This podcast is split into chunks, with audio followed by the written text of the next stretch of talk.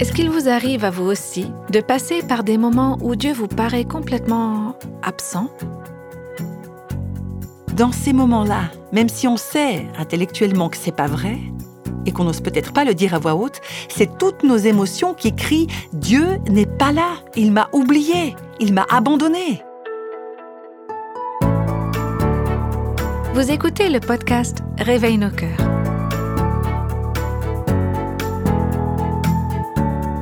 Voici le deuxième épisode de la série intitulée Faire face à la dépression et au doute. Dans cette série, nous explorons deux poèmes de la Bible dans le livre des psaumes, le psaume 42 et le psaume 43, qui, je crois, sont porteurs d'encouragement pour celles et ceux d'entre nous qui savent ce que ça veut dire traverser des moments difficiles, des circonstances désespérées, douloureuses. On a vu ensemble que le poète, qu'on appelle aussi le psalmiste, c'était probablement David, est en train de traverser un désert, un moment de sécheresse, de découragement, et que c'est aussi un moment où il a l'impression qu'il est en train de se noyer, et il est débordé par les événements. On a découvert dans l'épisode précédent les raisons, les circonstances qui l'ont conduit au désespoir et comment il s'est mis à douter. À douter de Dieu, à douter de lui-même, à douter des choses auxquelles il croyait fermement jusque-là. Et on a évoqué le fait qu'il se trouvait dans une période de sa vie où il était coupé de la présence de ses amis et de ses connaissances avec lesquels il marchait avec Dieu.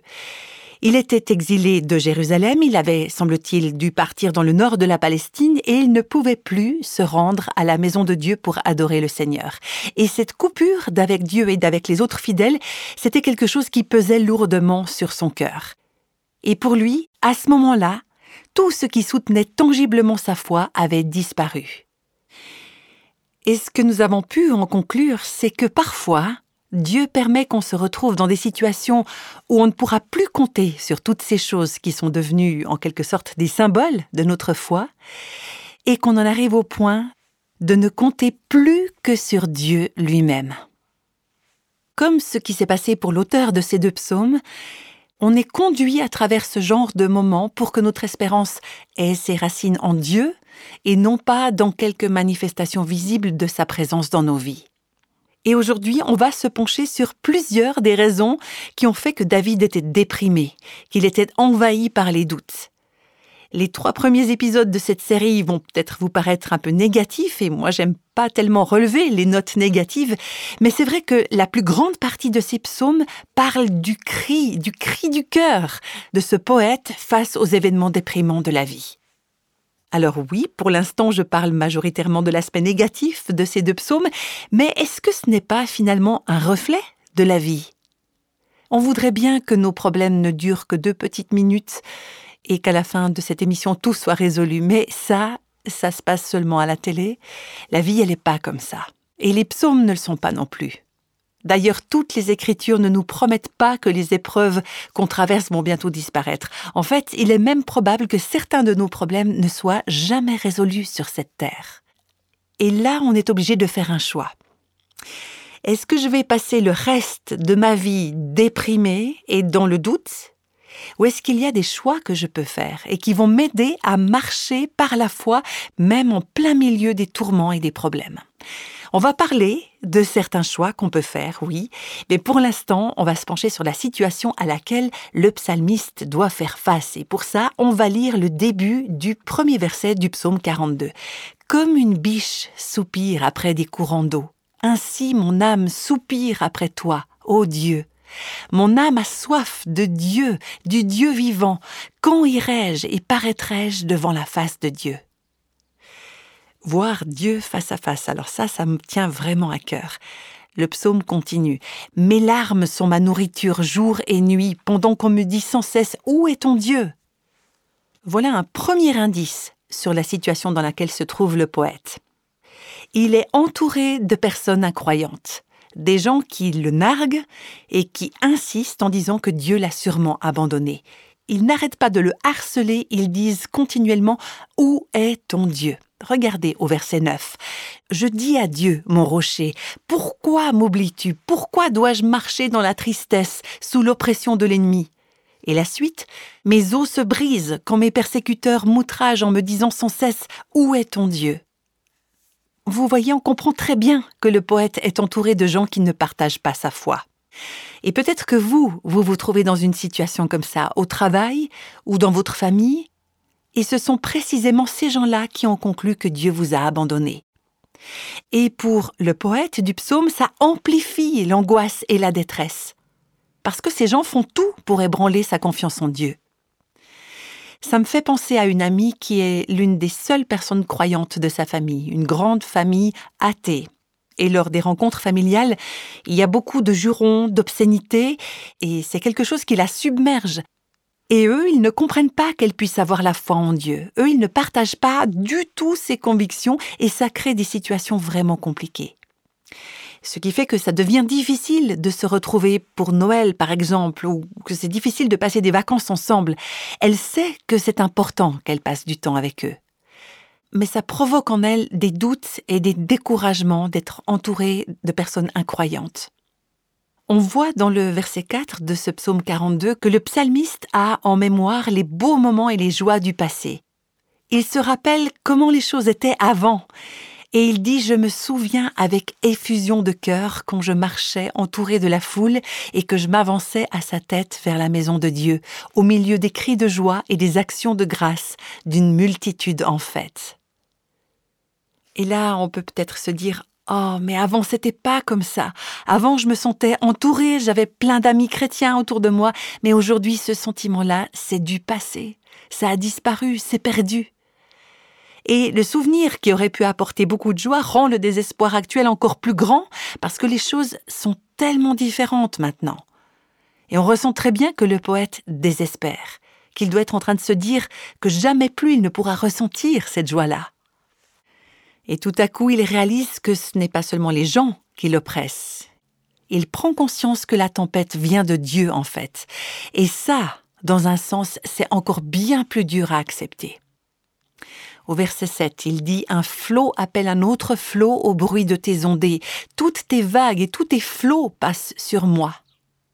On peut l'imaginer un peu comme tout seul dans un petit bateau, il est en train de pleuvoir à verse, comme si toutes les écluses des cieux étaient ouvertes et il se dit Mais c'est Dieu qui est en train de m'inonder, qui est en train de me faire couler. Parce qu'après tout, c'est Dieu qui contrôle la pluie. Il dit Toutes tes vagues et tous tes flots tumultueux qui menacent de me submerger, ce sont les vagues et les flots de Dieu.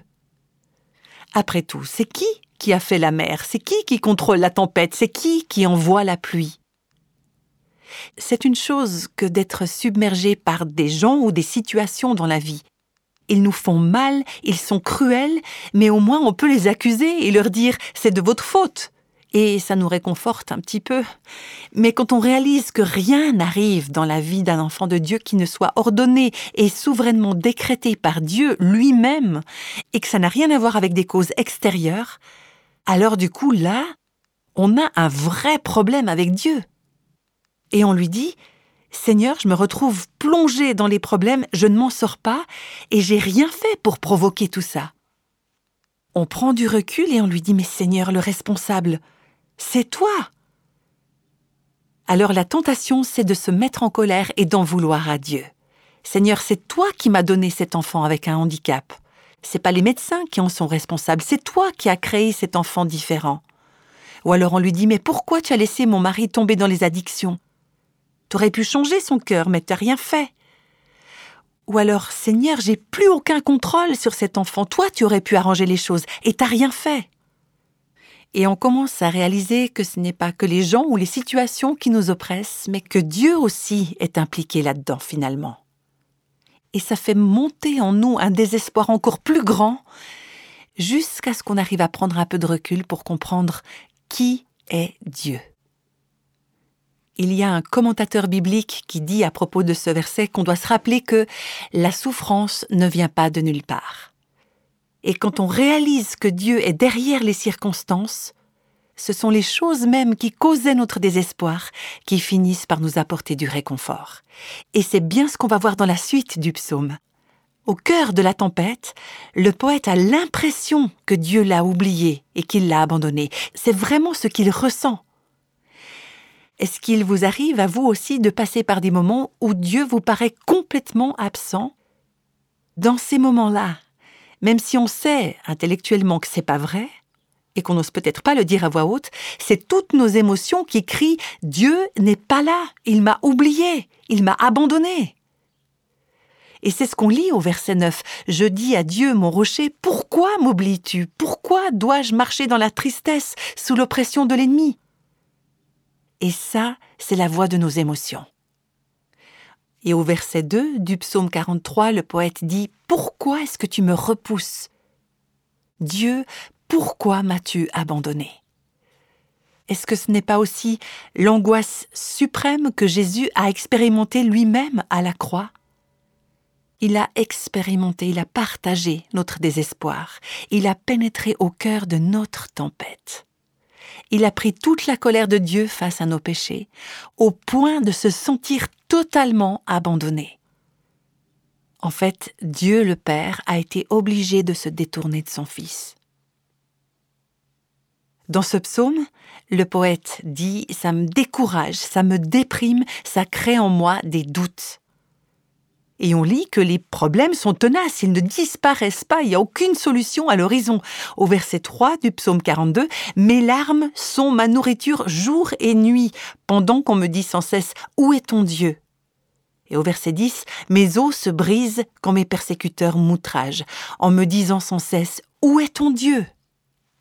Là, c'est pas juste un léger problème qui vient comme une petite bourrasque sur l'océan de la vie. Non, c'est une tempête, une grosse tempête qui dure encore et encore.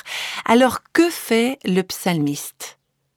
Il se retrouve face à des choix, des décisions qui vont pouvoir l'aider à se sortir de ce désespoir, de cette mauvaise passe. Et j'aimerais vous faire tout d'abord remarquer qu'il commence par en parler à Dieu. Il parle, oui.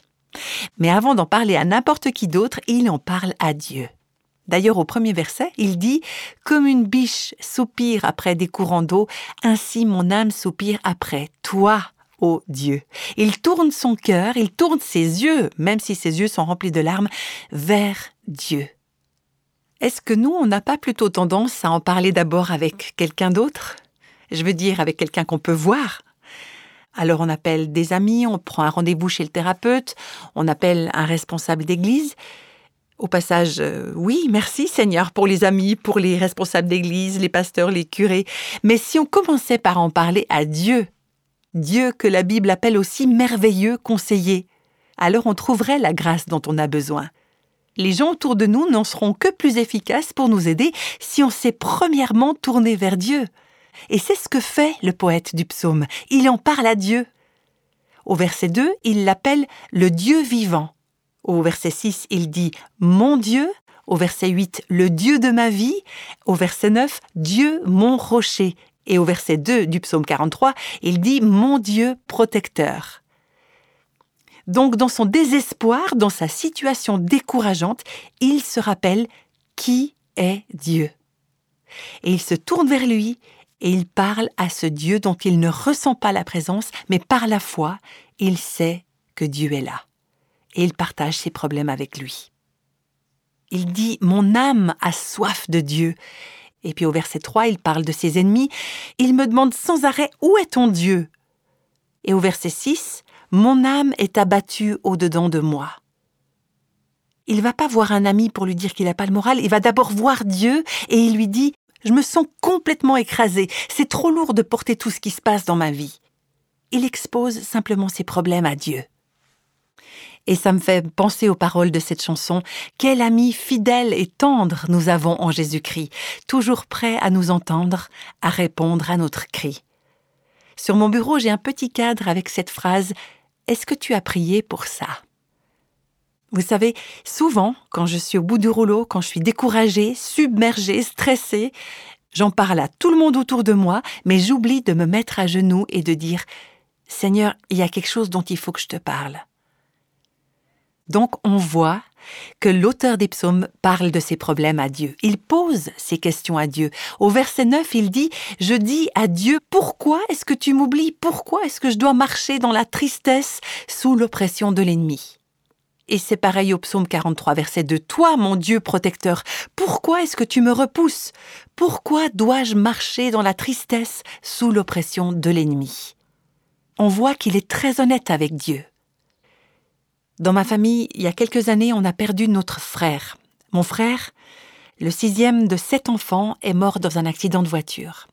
Et j'oublierai jamais, pendant la cérémonie d'adieu, il y a quelqu'un qui a dit On a le droit de demander à Dieu pourquoi tant que nous demandons non pas avec le poing serré, mais avec un cœur ouvert. Et ça m'a aidé à me rappeler que Dieu n'a pas peur de mes questions. Je ne crois pas que c'est nécessaire de lever le poing vers Dieu, mais c'est vrai qu'il y a des jours où on a envie de le faire, des jours où on est submergé par nos émotions. Mais Dieu reste Dieu. Il est toujours souverain, et nous, on sera toujours sous son autorité. C'est nous qui sommes sa création mais je crois vraiment que Dieu n'est pas choqué par nos questions. Il n'a aucun problème à gérer nos doutes.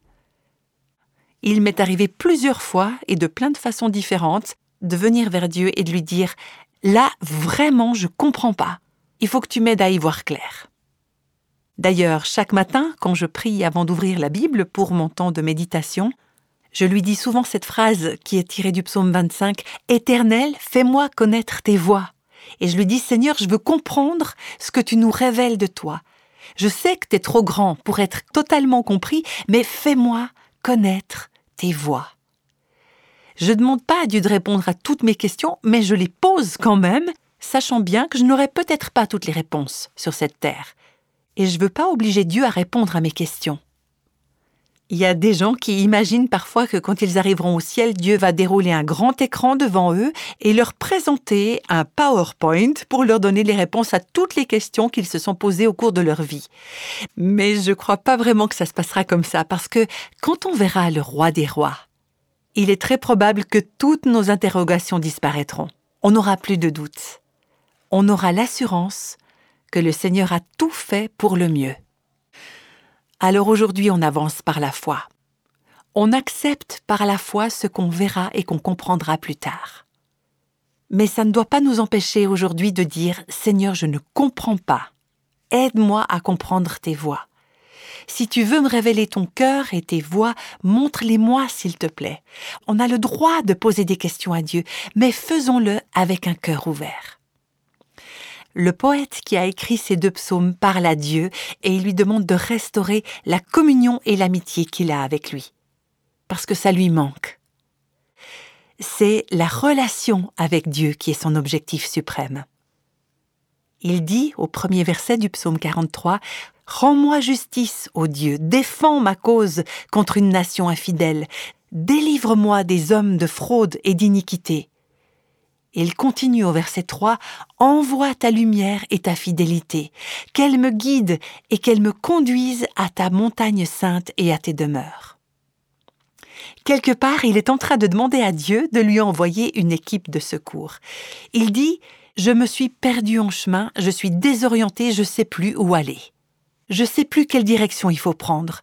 Ramène-moi à la maison. Et voilà comment on pourrait résumer les versets 3 et 4. Envoie ta lumière et ta fidélité, qu'elle me guide, qu'elle me conduise à ta montagne sainte et à tes demeures. J'irai vers l'autel de Dieu, ma joie et mon allégresse, et je te célébrerai sur la harpe, ô Dieu, mon Dieu. Vous avez vu la progression? D'abord il va à Jérusalem, ensuite il va se rapprocher de Dieu, il veut aller là où Dieu se trouve, il veut aller à l'autel de Dieu. Ce qu'il veut vraiment, c'est rencontrer Dieu. Il lui dit Attire-moi à toi, mon Dieu, ma joie, mon allégresse. Vous savez, je me rappelle un moment dans ma vie où je priais pour une décision très importante qu'il fallait que je prenne, une décision qui aurait changé le cours de mon existence. Je recherchais vraiment ce que le Seigneur en pensait, et ça m'a pris environ cinq mois avant de faire mon choix. Et suivant la décision à prendre, j'aurais dû déménager pour aller travailler euh, dans une autre organisation. Et j'arrivais pas à me décider. J'arrivais pas à savoir ce que Dieu voulait pour moi. Et j'ai prié, j'ai demandé l'avis de gens de confiance autour de moi et en fin de compte, j'étais pas en paix à l'idée de partir. Alors je me suis dit, bon, bah, ça doit vouloir dire que Dieu veut que je reste là où je suis. Mais j'étais un peu déçue. j'étais très déçue en fait. Parce qu'après cinq mois de prière sincère, je me demandais pourquoi Dieu ne m'avait pas donné une réponse claire. D'ailleurs, pendant ces cinq mois, dans mes prières, je disais souvent ce verset 3 du psaume 43, Envoie ta lumière et ta fidélité, qu'elle me guide. Et je me suis rendu compte des mois plus tard qu'en fait, Dieu avait répondu à ma prière. Alors il m'avait pas répondu en disant tu dois vivre ici ou là, ou bien tu dois travailler dans cette organisation ou dans telle autre, mais il avait répondu à la prière de mon cœur. Et cette prière, c'était Seigneur, je veux rester dans ta présence. Pendant ces cinq mois, je me suis sentie poussée à rechercher Dieu, à chercher son cœur, son visage, si on peut dire les choses comme ça, d'une manière beaucoup plus intense qu'auparavant. Et je crois que le but de Dieu, à ce moment-là, c'était pas de me montrer où il fallait que j'aille vivre ou que j'aille travailler. Ces questions-là, elles étaient secondaires finalement. Son véritable objectif, c'était de m'attirer à lui, et c'est bien ce qui s'est passé. Et j'ai réalisé des mois plus tard que Dieu avait répondu à cette prière-là. Il m'avait envoyé sa vérité, sa lumière, il m'avait conduite, il m'avait attirée à lui, lui ma joie et mon allégresse. Le but, quand on parle à Dieu, c'est d'entrer dans sa présence. Alors voilà pourquoi je vous encourage à lui parler de vos problèmes et à lui poser vos questions.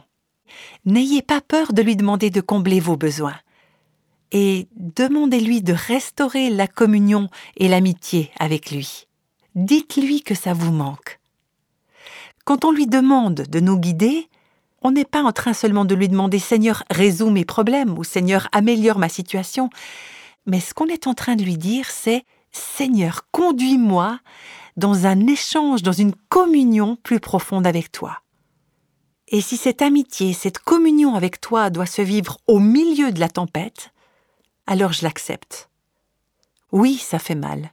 Oui, je pleure. Mais Seigneur, tu es ma joie malgré tout. Le sens de ma vie n'est pas dans ce que tu me donnes. Le but de ma vie n'est pas la facilité ou l'absence de problème, la commodité, le confort. Le sens, le but de ma vie, c'est toi. Dieu, tu es ma joie, mon allégresse. J'aimerais prier maintenant. Seigneur, je prie que dans chacune de nos vies, tu envoies ta vérité et ta lumière, et que tu nous conduises. Conduis-nous vers toi parce que tu es Dieu, tu es notre joie et notre bonheur, notre allégresse. Tu es notre refuge, notre forteresse, notre délivrance. Tu es Dieu, notre rocher. Et c'est au nom de Jésus que nous prions. Amen. On va se dire au revoir pour aujourd'hui en gardant à l'esprit les paroles que nous venons d'entendre et qui nous permettent de garder cette espérance, ce regard qui s'élève au-dessus de nos situations difficiles et décourageantes. Alors à bientôt pour la suite de cette série intitulée Faire face à la dépression et au doute. Et n'hésitez pas à nous contacter à tout moment sur notre site réveilnoscoeurs.com. Tous les extraits de la Bible sont tirés de la version Louis II 1910. Réveille nos cœurs est le ministère francophone de Revive Our Hearts, initiative de Life Action Ministries avec Nancy DeMoss Volgemuth. Avec les voix de Christine Raymond et Jeannette Kosman.